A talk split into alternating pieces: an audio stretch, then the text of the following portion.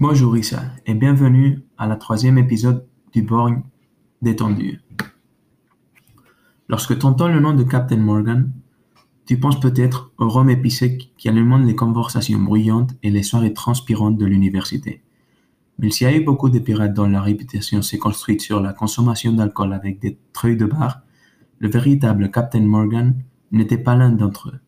Bien que Sir Henry Morgan puisse ne pas ressembler au nom d'un des pirates les plus terrifiants de l'histoire, l'homme s'est propulsé vers la gloire et la richesse en terrorisant impitoyablement ses ennemis et en s'emparant d'une fortune en or des Espagnols.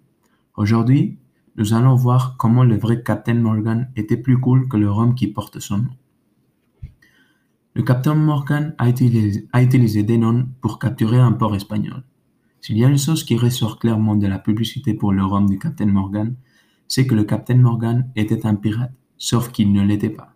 Techniquement, le vrai, Morgan était un corsaire autorisé par le gouvernement britannique à attaquer les Espagnols chaque fois que les deux pays étaient en guerre, ce qui, à sa grande chance, était presque tout le temps dans les années 1600.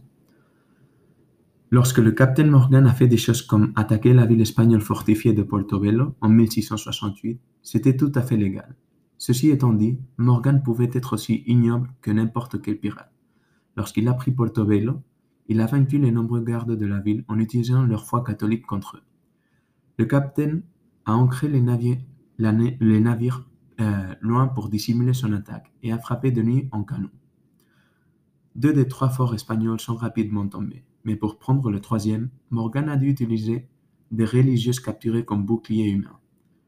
Le vrai capitaine n'était pas aussi facile à vivre que le capitaine du Rhum, mais son bouclier de non a paillé. Le capitaine a pris la ville et eut quelques piles d'or pour sa peine. Le capitaine Morgan a rançonné une ville entière pour une fortune. La capture de Portobello n'était que la première étape. Les capitaines savaient que les Espagnols paieraient à peu près n'importe quoi pour récupérer le port, puisque tout l'or et l'argent du Pérou passaient par Portobello pour, pour arriver en Espagne. C'est pourquoi il a envoyé une demande de rançon pour toute la ville au gouverneur de Panama. Il a exigé 100 000 pièces d'huile, qui était la monnaie espagnole de l'époque. S'il obtenait tout son argent, il rendrait le port et ses habitants. S'il ne le faisait pas, il il brûlerait l'endroit jusqu'au sol. Ensuite, en ce qui doit être classé parmi les choses les plus insolentes que quelqu'un ait jamais fait, Morgan a envoyé au gouverneur un pistolet accompagné d'un message disant qu'il était si facile de prendre la ville qu'il reviendrait dans un an et il reprendrait la ville à nouveau pour récupérer son pistolet. Le gouverneur effrayé a payé, la totalité de, de la rançon. La nouvelle du succès de Captain Morgan à Portobello s'est répandue et la renommée l'aida à recruter encore plus de partisans. Le capitaine Morgan était généreux avec ses hommes, mais pas avec les prisonniers. Morgan était connu pour récompenser ses hommes pour leurs services. Il était souvent même plus généreux que la Royal Navy. En, 1670, alors qu'il planifiait son assaut sur le Panama, Morgan a, rédigé essentiellement un contrat avec ses partisans. Les capitaines de chaque navire recevraient une part importante du trésor. Chaque homme était couvert par une indemnité d'invalidité au cas où il serait blessé pendant le règne ce qui constitue à ce jour le tout premier contrat d'assurance conclu entre une entreprise et un travailleur. De plus, les pirates pouvaient même obtenir un prime de 50 pièces d'huile pour leur bravoure. Le plus étonnant est que Morgan ne réclamait que 1% des profits pour lui-même, partageant le reste avec ses hommes. Cependant, cette générosité prenait fin lorsqu'il s'agissait des prisonniers. Le capitaine Morgan n'avait parfois aux yeux quand il s'agissait d'utiliser la violence. S'il avait besoin d'obtenir des informations d'un prisonnier, Morgan était heureux d'attacher une corde de cuir autour de la tête de la personne et de la serrer près de la barre métallique jusqu'à ce que ses globes oculaires tombent. Le capitaine Morgan a fait exploser son propre navire pour prendre un port. Comme tous les pirates intelligents, le capitaine était capable de tirer profit des ennemis qui le sous-estimaient. En 1669, Morgan a navigué avec sept navires vers le port vénézuélien de Maracaibo. Bien qu'ils soient plus nombreux que les Espagnols, le navire amiral espagnol avait plus de puissance de feu que toute la flotte de Morgan. Mais le capitaine envoie tout, de même une demande de reddition à Don Alonso del Campo Espinosa, qui dirigeait les Espagnols. Espinosa a refusé, un choix qu'il allait bientôt regretter. Morgan ordonna à ses hommes d'emballer un de leurs sept navires avec des explosifs et de le diriger vers les Espagnols. Espinosa a pris le plan par un informateur, mais il n'a pas tenu compte du tuyau, du tuyau, car il pensait que les pirates n'avaient pas l'esprit pour une tactique aussi avancée. Le capitaine a envoyé deux hommes, douze hommes sur le navire, qui était déguisé avec des canons en bois et remplis d'explosifs. À la dernière minute, ces hommes ont mis le feu au navire et ont visé directement le navire amiral espagnol. Le feu s'est rapidement propagé au navire espagnol et les pirates ont facilement pris Maracaibo en gagnant 250 000 pièces de huit en guise de rançon. Captain Morgan n'avait aucun mal à recruter des partisans. Étant Morgan un des corsaires les plus prospères de l'histoire, et comme ses pillages diaboliques sont si rentables, les hommes font la, font la queue pour le rejoindre. Lors du pillage de sur Portobello en 1668, le capitaine avait déjà 500 partisans. L'année suivante, ce nombre étant, étant passé à 650. Puis après avoir pris les, 250 000 pièces de huit, Morgan avait encore plus d'hommes, désireux de naviguer, avec lui. Après Maracaibo, Morgan a fait appel à des recrues.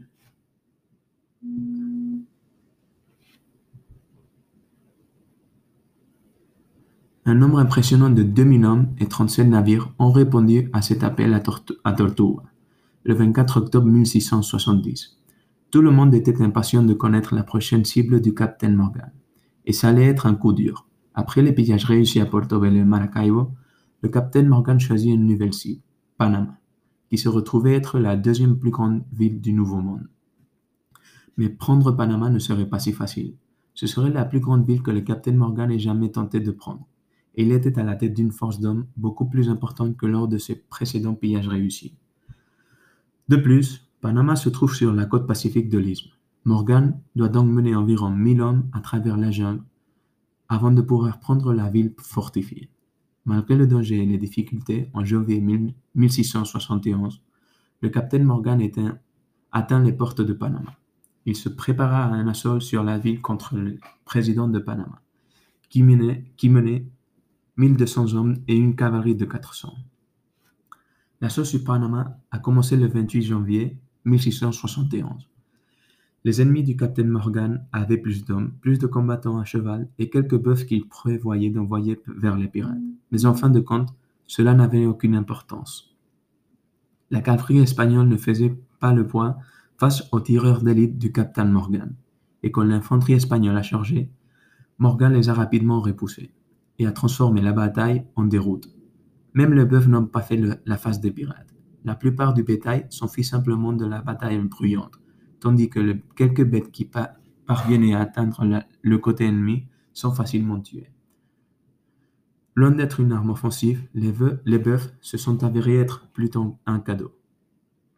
Les hommes de Morgan étaient affamés après avoir traversé les jungles de Panama et ils utilisèrent les bœufs pour une barbecue de victoire. À la fin de la journée, 500 Espagnols avait disparu, tandis que Morgan n'avait perdu que 15 de ses hommes. Les pirates du capitaine Morgan contrôlaient les, Caraïbes. Finalement, Morgan est devenu le chef d'un groupe de pirates appelé les Frères de la Côte, et ils ont complètement dominé les Caraïbes. Les frères sont apparus vers 1618, pendant la guerre des Trente Ans. Les Espagnols utilisaient leurs colonies dans les Caraïbes pour financer l'effort de guerre. Alors, les Anglais ont encouragé les capitaines privés à attaquer les navires espagnols. Au moment où le capitaine Morgan dirigeait les frères, ils avaient des bases dans toutes les Caraïbes, dans des endroits comme Port Royal, Nassau et Tortuga. Les frères, qui ont évalué les navires espagnols, ont stoppé le flux d'or et d'argent vers l'Espagne et se sont enrichis de manière démesurée dans leur processus. Au cours de leur décennie de domination des Caraïbes, les frères ont également contribué à l'élaboration du Code des pirates. Ces règles définiront la vie des pirates pendant des siècles. Et plus important encore, elle joua un rôle central dans l'intrigue des films Pirates des Caraïbes de Disney. Le roi d'Angleterre a fait chevalier le capitaine Morgan. Morgan était un corsaire, ce qui signifiait qu'il avait l'autorisation officielle des Anglais pour attaquer les Espagnols, les Espagnols en temps de guerre. Lorsque les deux nations étaient en paix, Morgan devait se retirer, ce qu'il ne faisait pas. En fait, pendant sa plus infâme attaque, quand Morgan a appris le Panama, les Espagnols avaient déjà signé un traité de paix avec l'Angleterre. Donc officiellement, le capitaine Morgan était un pirate illégal commettant des crimes de guerre. Et en effet, quand le capitaine Morgan est, retourné en Jamaïque après avoir pris le Panama, le gouverneur l'a arrêté et Morgan a été envoyé en Angleterre pour être jugé. Mais Morgan était traité comme une célébrité en Angleterre. Et même si les Espagnols étaient furieux, le roi Charles II fait chevalier le capitaine Morgan en 1674. Le capitaine finit par retourner en Jamaïque où il occupe le poste de gouverneur pendant plusieurs années. Certainement, pour Morgan, le crime paie. Après le pillage réussi sur le Panama, il prend sa retraite et consacre le reste de sa vie à la Jamaïque. À cette époque, Morgan a utilisé une grande partie de sa fortune pour acheter des terres sur l'île, il occupe les fonctions de lieutenant-gouverneur et de gouverneur dans l'île jusqu'à sa mort en 1688. Il était, tellement aimé des Anglais qu'il a eu droit à des funérailles nationales. C'est un peu étrange quand même que Henry Morgan soit devenu inspiration pour le, pour Captain Morgan. C'était un grand stratège et planificateur militaire, extrêmement loyal vers le roi d'Angleterre et la Jamaïque, et il a utilisé ses années de piraterie pour se propulser dans les classes les plus riches de la société. Il s'est également imposé comme un politicien et un partisan de commerce pacifique, laissant derrière lui la piraterie pour une, vie de riche propriétaire terrien respecté. Et cela fut l'histoire de Captain Morgan. Que penses-tu, Issa?